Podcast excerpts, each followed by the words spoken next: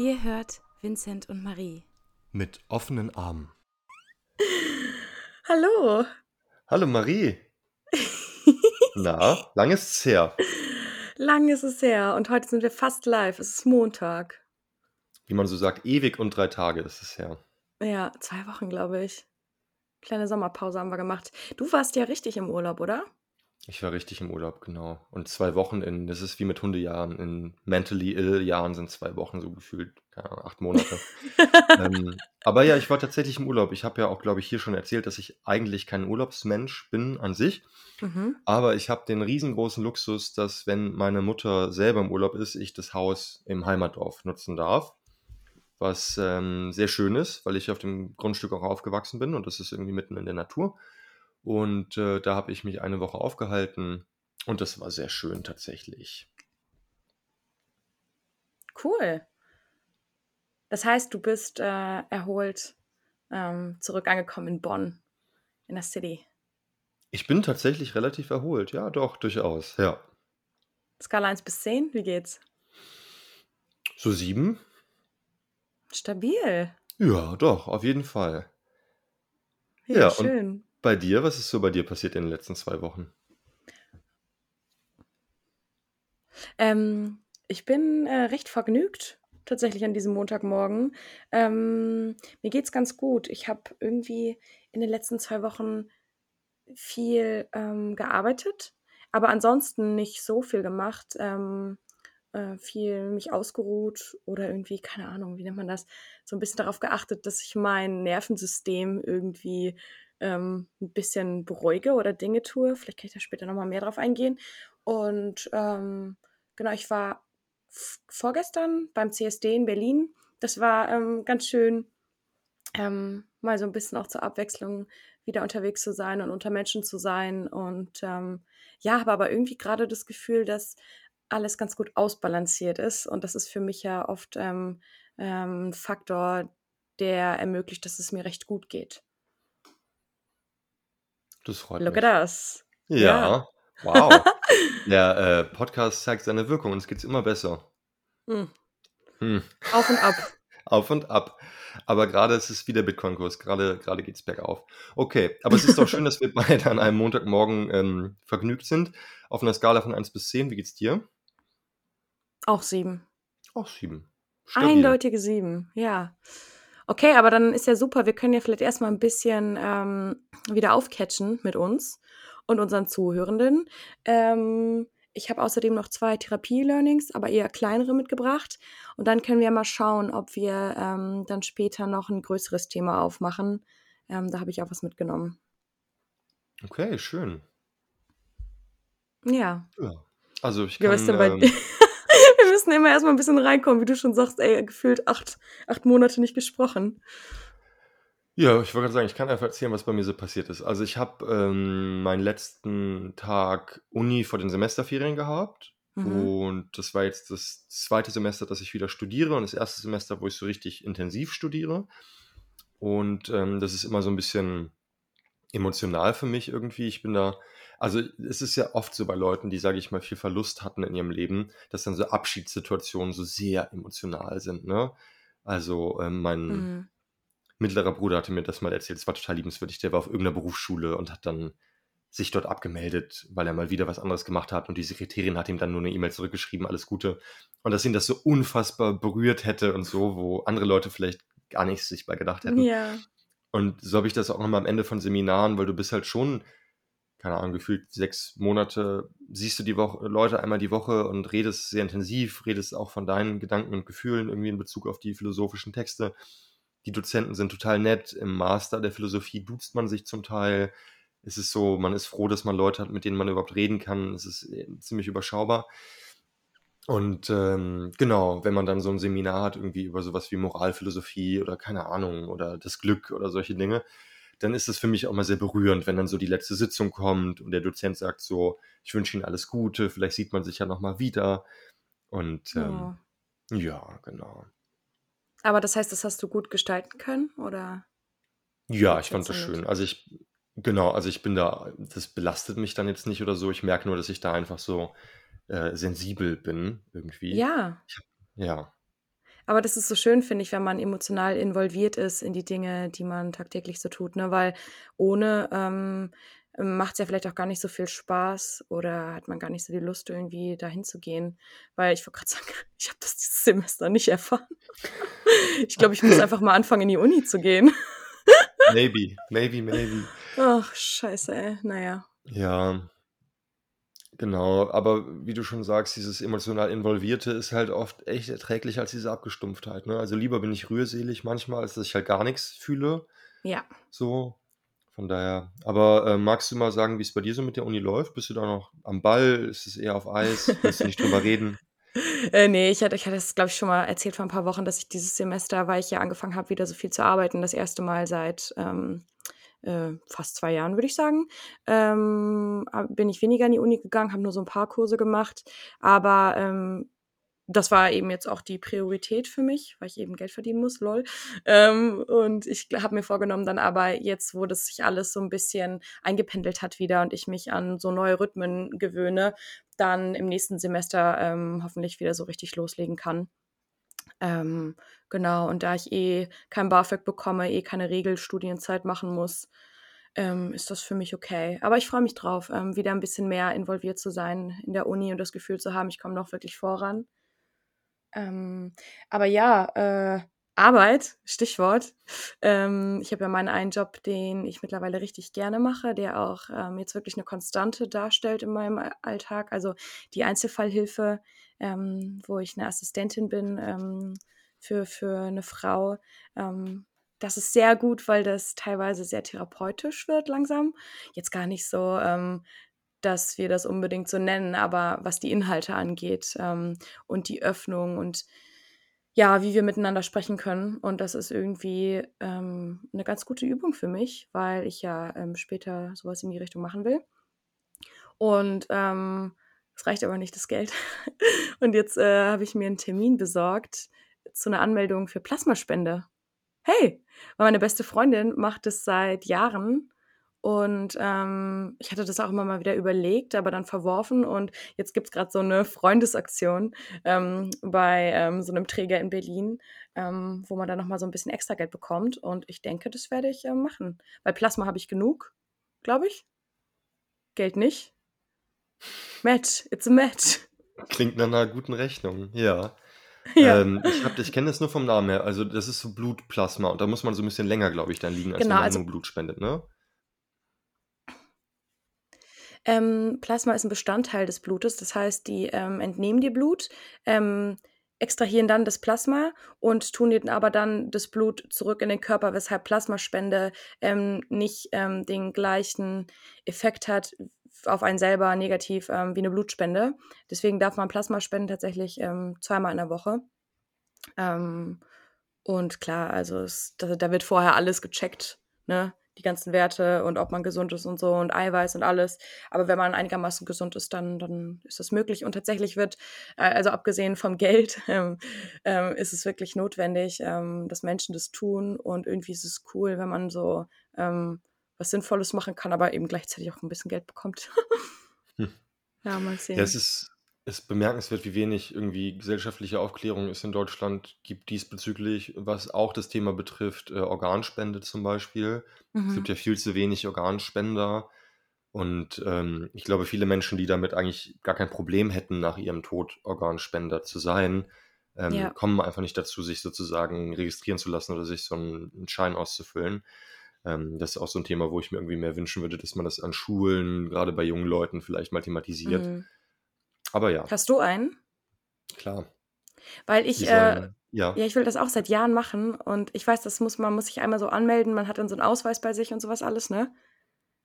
Es gibt ähm. die zum Teil auch ausliegen, also in vielen so Behörden und so liegen die aus und dann hast du einfach so ein Pappkärtchen, wo du einfach die Daten einträgst und das in dein Portemonnaie tust wie eine Karte. Ach, das reicht.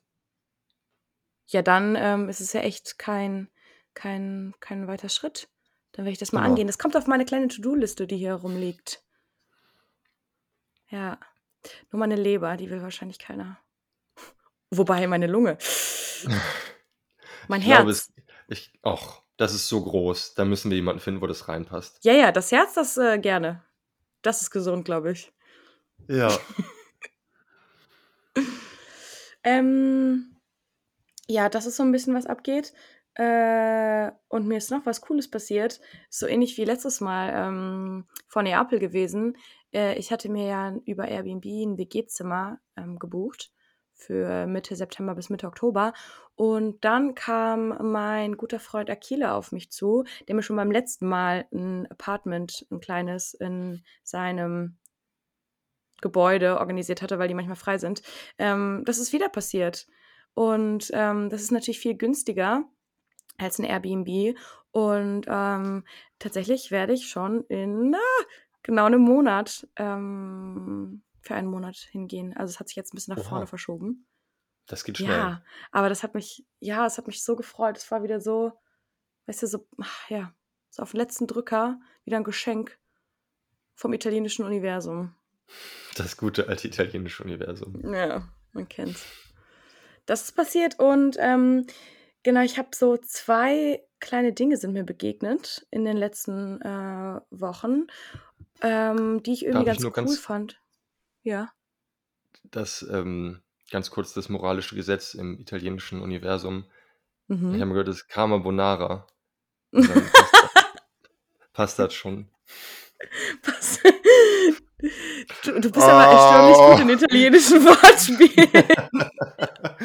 Aua. Ah, ja, ah, ich liebe Wortspiele. Je blöder, desto besser, Vincento. Ähm, jetzt habe ich, ja, wo fange ich an? Ähm, was ich gesehen habe, ähm, war ein Schiff, ein Querschnitt eines Schiffs, müsst, muss, müsst ihr euch jetzt vorstellen, in dem so ganz viele verschiedene Kanister sind. Ähm, und dieses Schiff beschreibt ähm, die eigenen Lebensbereiche. Ähm, und ich habe das gefunden im Zusammenhang mit Verlust eines geliebten Menschen oder ähm, nach einer Trennung von einem geliebten Menschen oder so. Also manchmal erlebt man das ja im Leben, dass ein großer, wichtiger Bereich einfach erstmal wegfällt. Und was dann hilfreich sein kann, ist, ähm, sich bewusst zu machen und eben anhand dieses Schiffes oder was auch immer man kann, braucht auch kein Schiff machen, ne? man kann einfach so die Bereiche aufschreiben, aber sich mal aufzu aufzuführen, aufzuzeigen, wie viele Bereiche im eigenen Leben eigentlich wichtig sind, auf die man zurückfällt, wenn ein oder zwei oder vielleicht manchmal sogar drei wegfallen.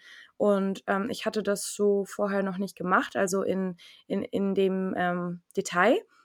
Und das war super spannend. Ähm, das kann ich total empfehlen. Also ich habe bestimmt, warte mal, liegt das hier irgendwo? Ich habe bestimmt, guck dir das mal an. Das sieht sehr Zwei, komplex aus. ja, zwei, vier, sechs, acht, zehn, zwölf, 14, 15 ähm, Bereiche ausgemacht und immer noch äh, auch eins freigelassen. Ähm,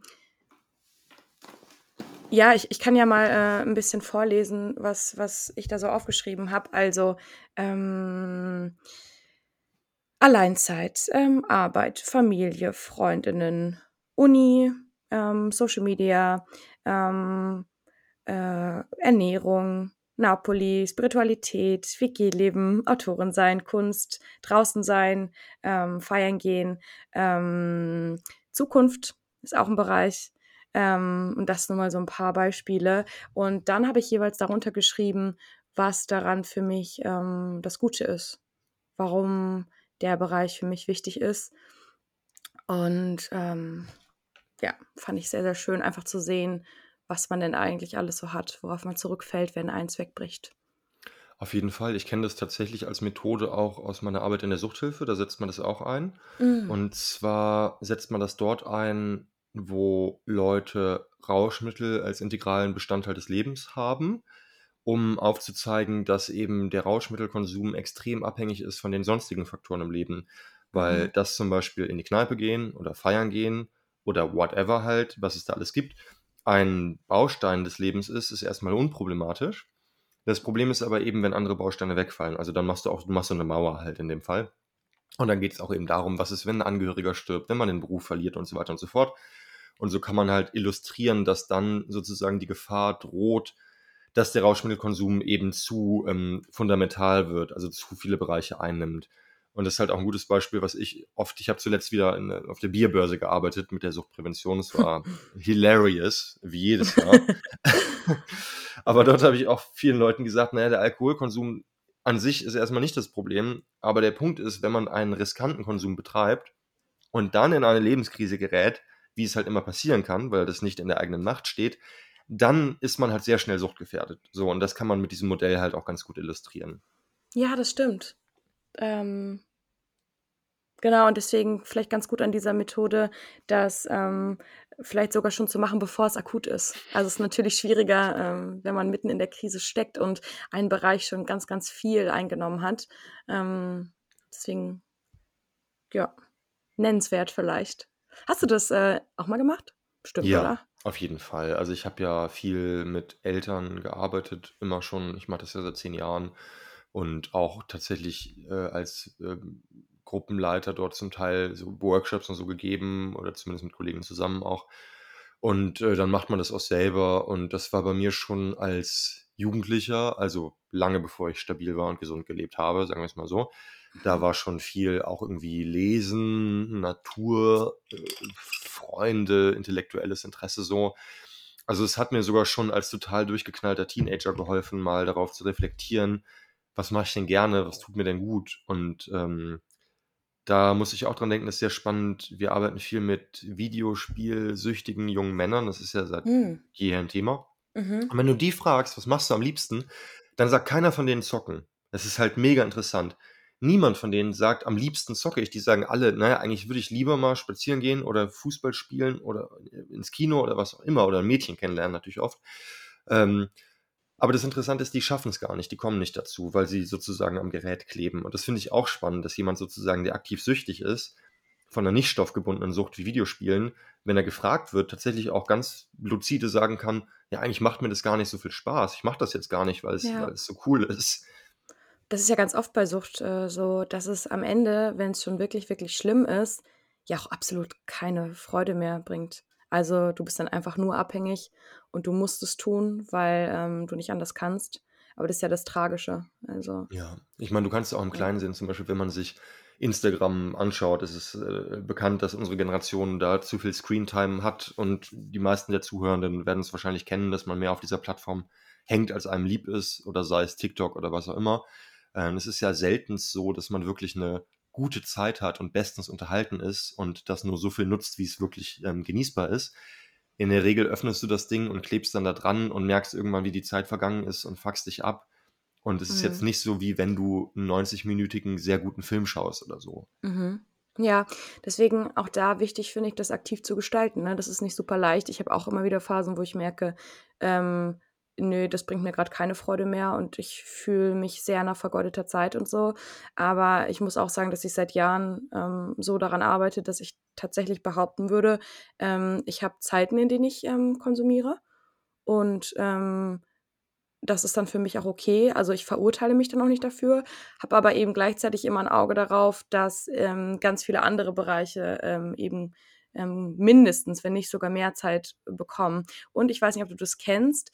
Ich habe das auch oft ähm, bei diesem Scrollen, ähm, wenn ich nicht wirklich mal einfach nur kurz ähm, eine Pause brauche und einfach mal gar nichts machen will, dass ich wirklich keine Freude daran empfinde und dann merke, okay, das, das gibt mir gerade nichts. Ähm, ich gehe jetzt raus.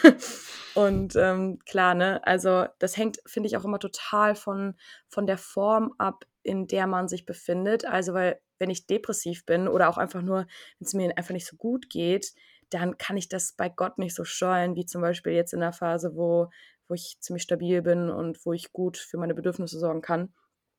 Aber wie bei allem, wenn es einem gut geht, lohnt es sich, da an diesen Dingen eben zu arbeiten, weil dann hat man gar nicht das Gefühl, dass man so nur Opfer ist von irgendeinem Konsumverhalten.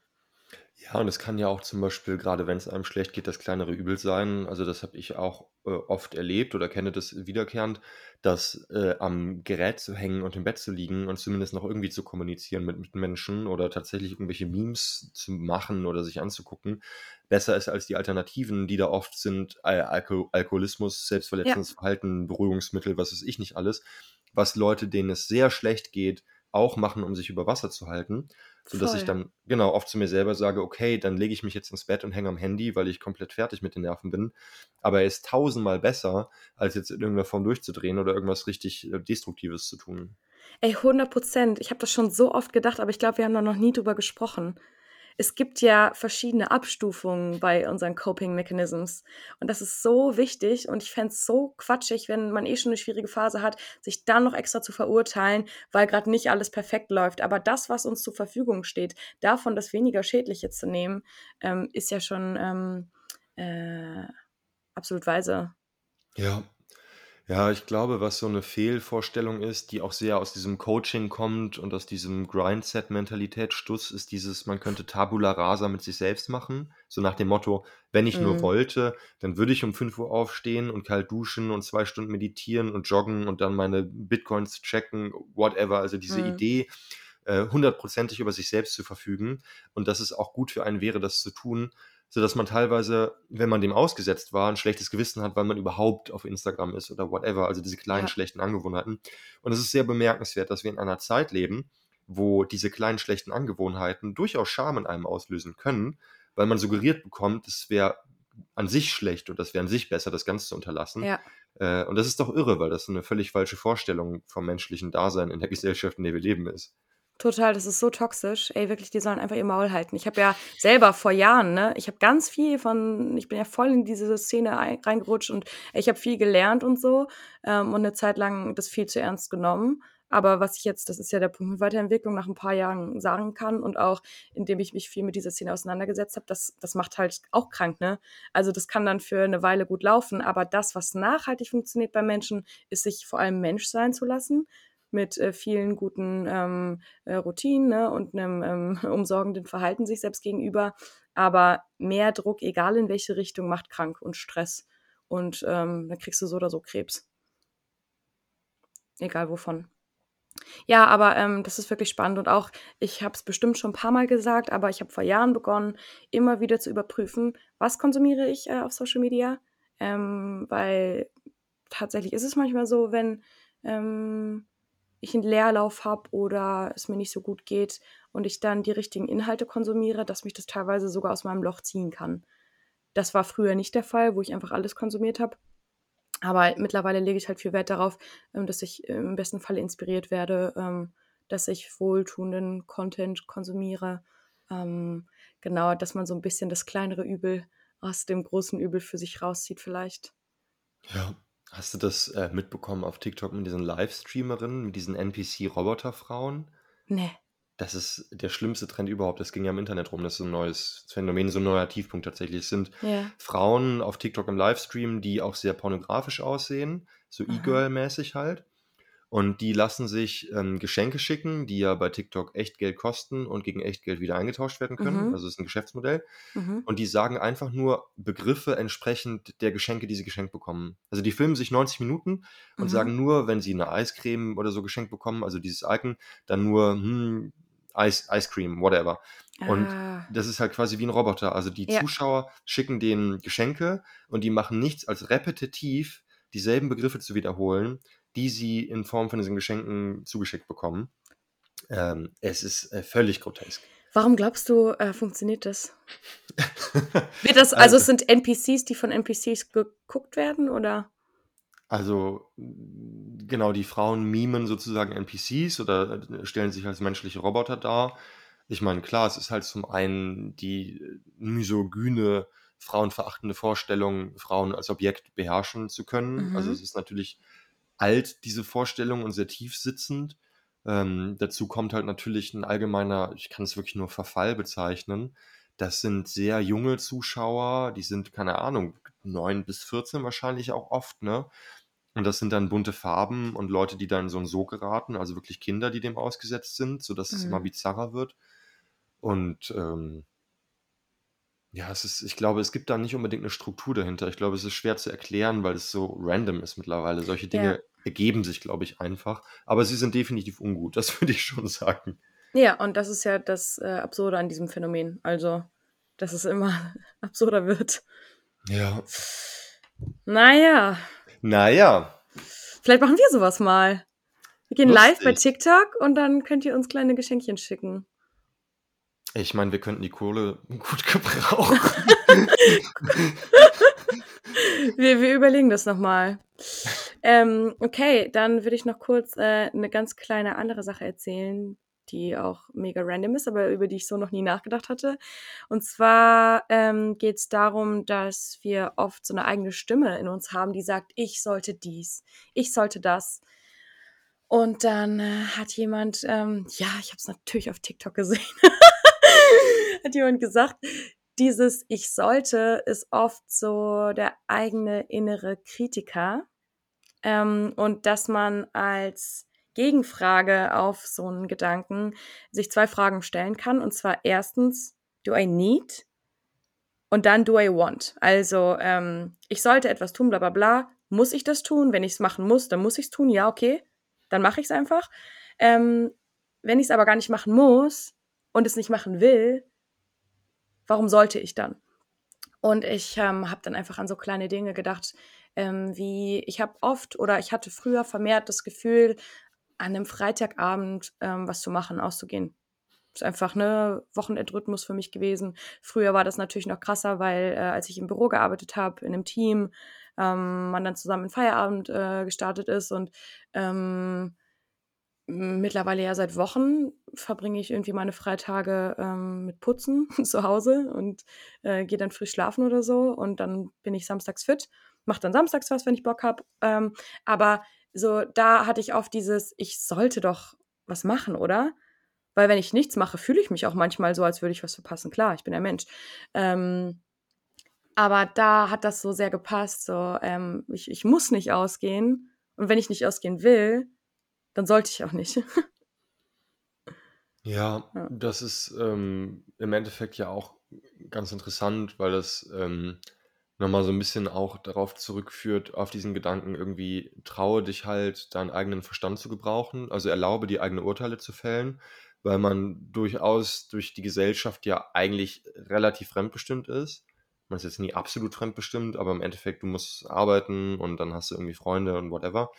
Und ich glaube, dass man in einem gewissen Sinne sich einfach daran gewöhnt, dass die Außenwelt einen bestimmt mhm. und ähm, dass man auch gewisse Mechanismen entwickelt und Reaktionen, an die man sich ja auch gewöhnt, die dann einfach zu Automatismen werden.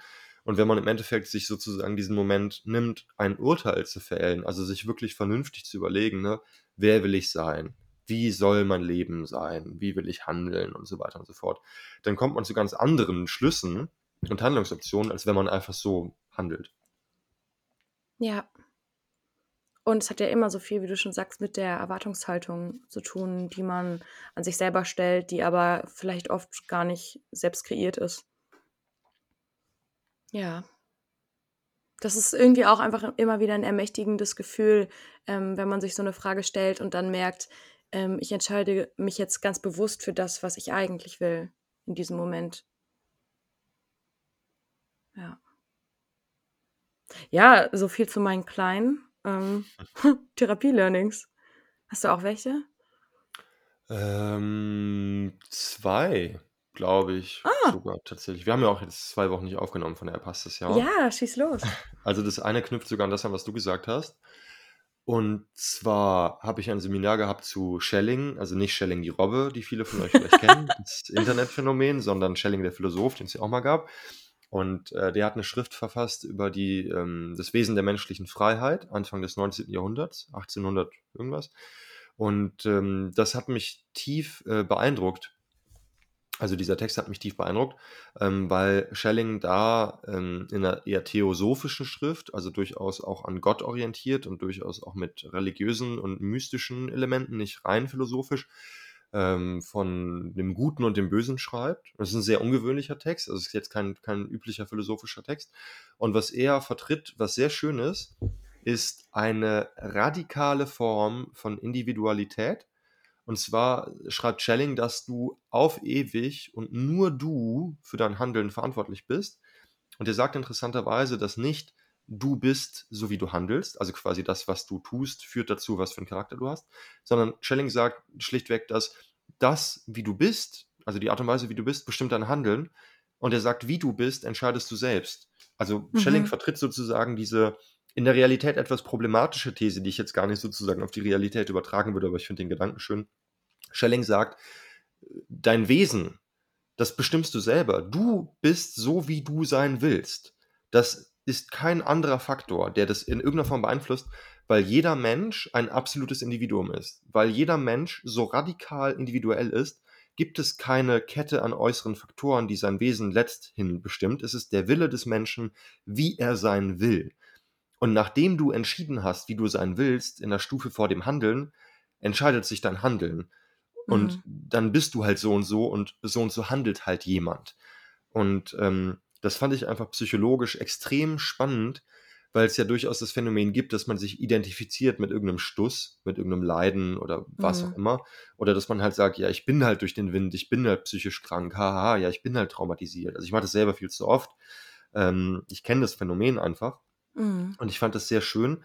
Äh, und man muss dazu sagen, dass das eine philosophische oder wissenschaftliche Epoche war, die noch sehr vom Idealismus geprägt war, also von sozusagen auch geistigen Kategorien. Und danach kam der sogenannte Positivismus. Das sind ähm, positiv von hervorstehend, von messbar tatsächlich. Das sind die Naturwissenschaften. Und man definiert heute den Menschen sehr durch Neuronen und verschiedenste messbare Dinge. Also man sagt, der Mensch ist Produkt seiner Umstände, die Gesellschaft, das kommt irgendwie vom Marxismus oder halt oder, und der Soziologie oder durch irgendwelche Neuronen. Es gibt keine Willensfreiheit. Wir können hier im Gehirn scannen, das und das. Und das sind alles Dinge, die gab es damals nicht. Damals hat man wirklich rein geistig gedacht und den Menschen als absolut willensbestimmtes Wesen begriffen, das rein individuell ist. Und das fand ich so einfach schön. Ich fand das einfach total schön, weil das eine Art von Wissenschaft ist, wie der Mensch heute gar nicht mehr vorgestellt wird eigentlich. Ja, spannende These. Ich finde ähm, aber, glaube ich, wichtig zu sagen, dass das Gute an unserer Zeit ja ist, dass wir Zugriff auf so viele verschiedene Standpunkte und Theorien haben und man daran erkennt, dass es weder nur das eine noch nur das andere ist, sondern dass es eben sehr, sehr ganzheitlich ist und ähm, dass wir ähm, geistige Wesen sind. Und bestimmte Vorgänge aber auch ähm, wissenschaftlich erklärt werden können. Ähm, und auch bei diesem Gut und Böse Ding und dass wir selber entscheiden, wie wir sind, auch da würde ich sagen, ähm, spielen halt mehrere Faktoren eine Rolle. Ähm, dass du halt mit dem, was du mitbekommst, ne, wie du aufwächst, deine Gene, ähm, alles, was eben dazugehört, worauf du keinen Einfluss hast als Kind, ähm, beeinflusst, ähm, was du dir antrainierst, wie ähm, sich ein Teil deines Wesens entwickelt, was aber nicht bedeutet, dass alles für immer verloren ist oder so bleiben muss, sondern dass dir ja immer ein Wirkungskreis und eine Wahl bleibt. Ähm, ich finde, man muss da halt mega vorsichtig sein. Das ist ja auch genau das, was du meinst. Ne? Da kommt man wieder ganz schnell in diese toxischen, äh, spirituellen Dinge rüber. Ja, ähm, du hast einfach nicht genug manifestiert. Ähm, du könntest so glücklich sein. Bla, bla, bla. Das stimmt absolut nicht. Ähm, es ist halt äh, so viel komplexer, als wie Menschen, die sehr privilegiert sind, das für viel Geld äh, überall auf der ganzen Welt behaupten. Ähm, aber ähm, wir sind auch nicht Opfer unseres Wesens.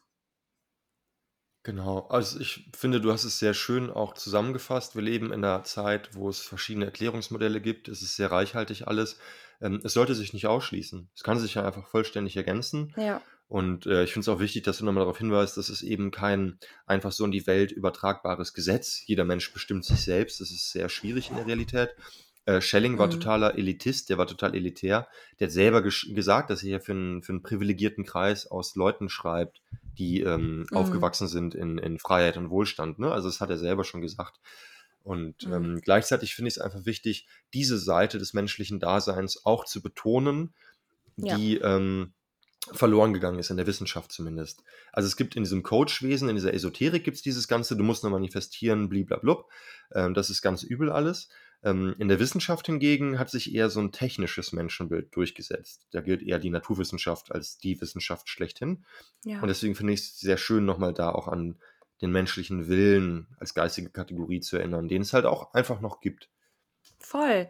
Und das fand ich, glaube ich, auch von Anfang an so schön, als ich dich kennengelernt habe, dass ich das Gefühl habe, und das zieht sich ja auch durch unseren Podcast, durch verschiedene Phasen, die wir so durchleben äh, und so, dass wir aber, glaube ich, schon und ich glaube auch die meisten Menschen in meinem Umfeld ähm, sich nicht auf das eine beschränken, sondern dass wir uns bedienen können an verschiedenen Dingen, aber dass wir weder das eine nur das andere irgendwie sehen. Das merkt man ja total daran, wenn wir uns einig darin sind, dass wir an irgendwas glauben ähm, und dass wir uns für geistige Wesen halten, aber gleichzeitig beide auch bereit sind, einfach äh, Medikamente zu nehmen.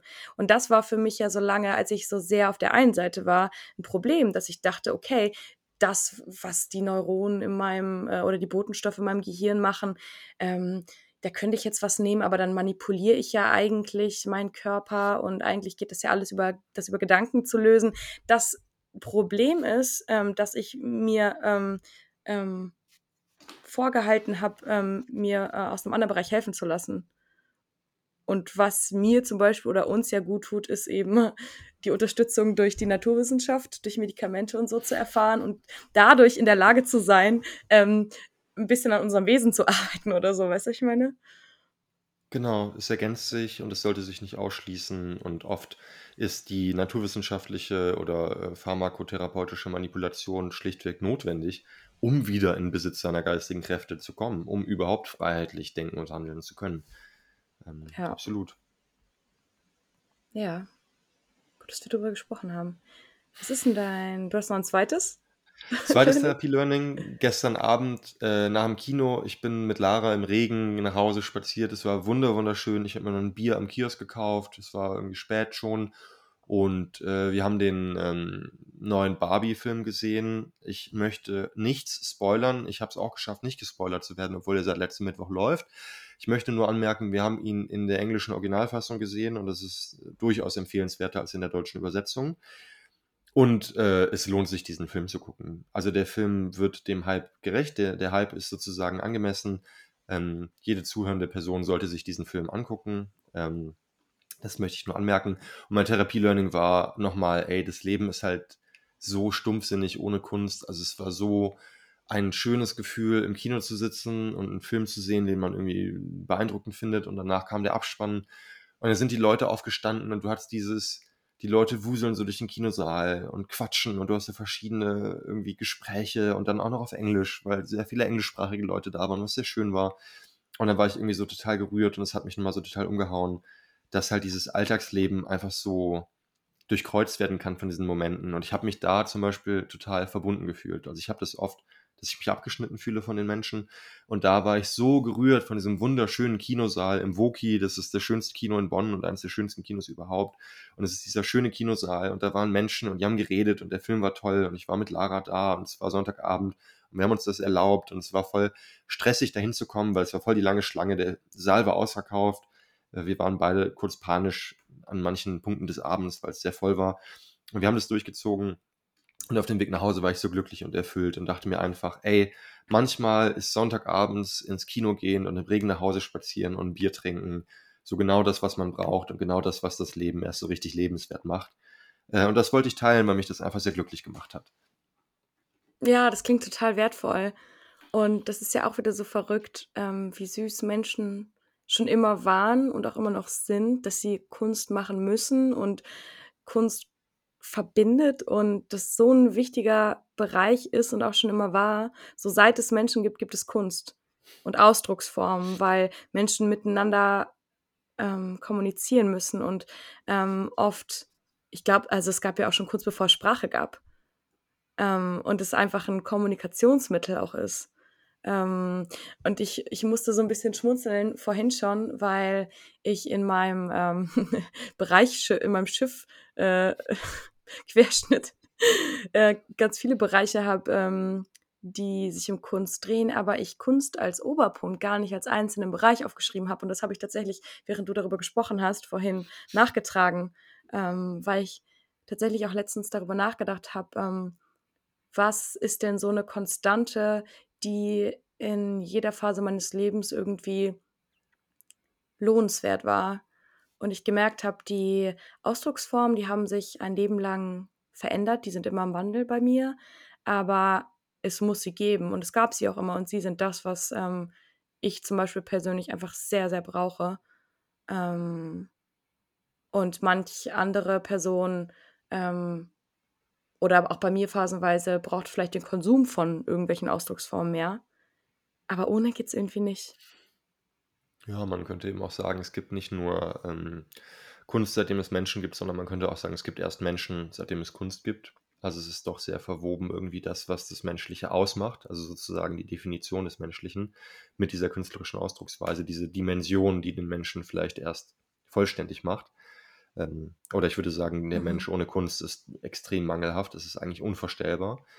Ähm, und ja, Mhm. es gibt so viele Formen, also zum Beispiel, wenn man überlegt, was einem in der Jugend ähm, Musik bedeutet hat. Also was habe ich mir nach der Schule an Alben runtergeladen auf natürlich legalen Plattformen und dann mir angehört.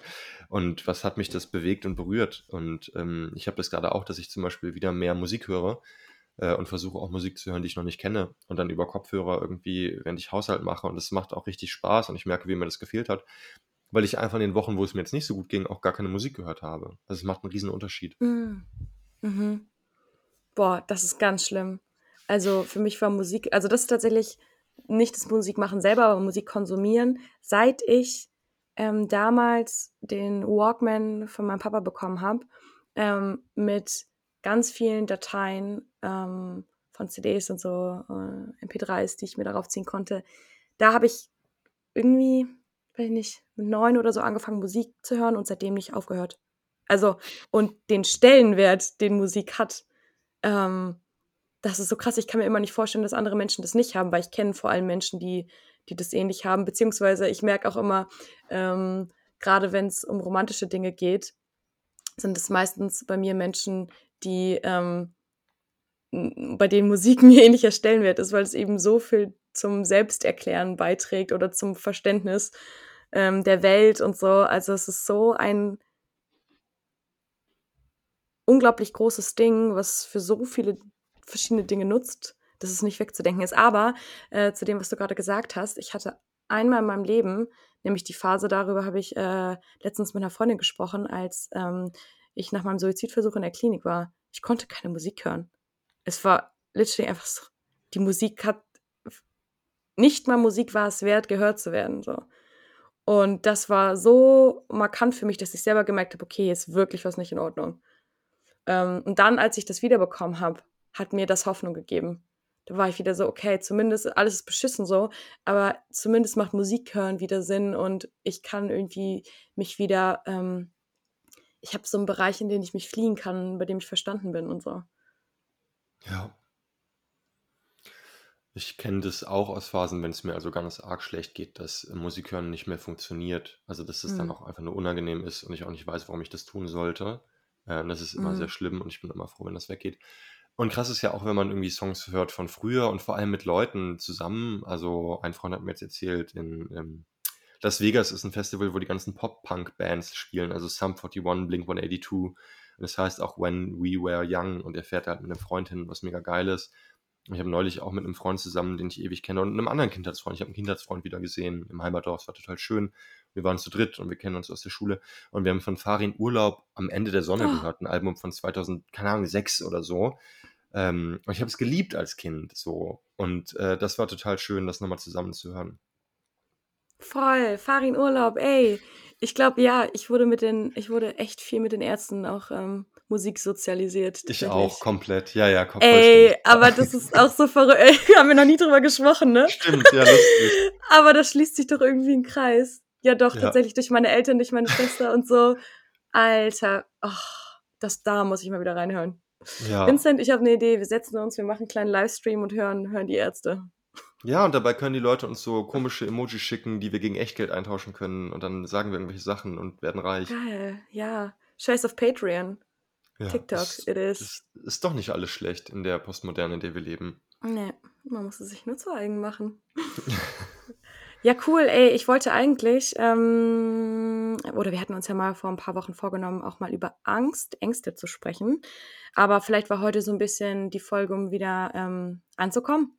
Nach unserer ewigen acht Monate langen Pause. aufwärmen, Bisschen strecken, aufwärmen. wieder.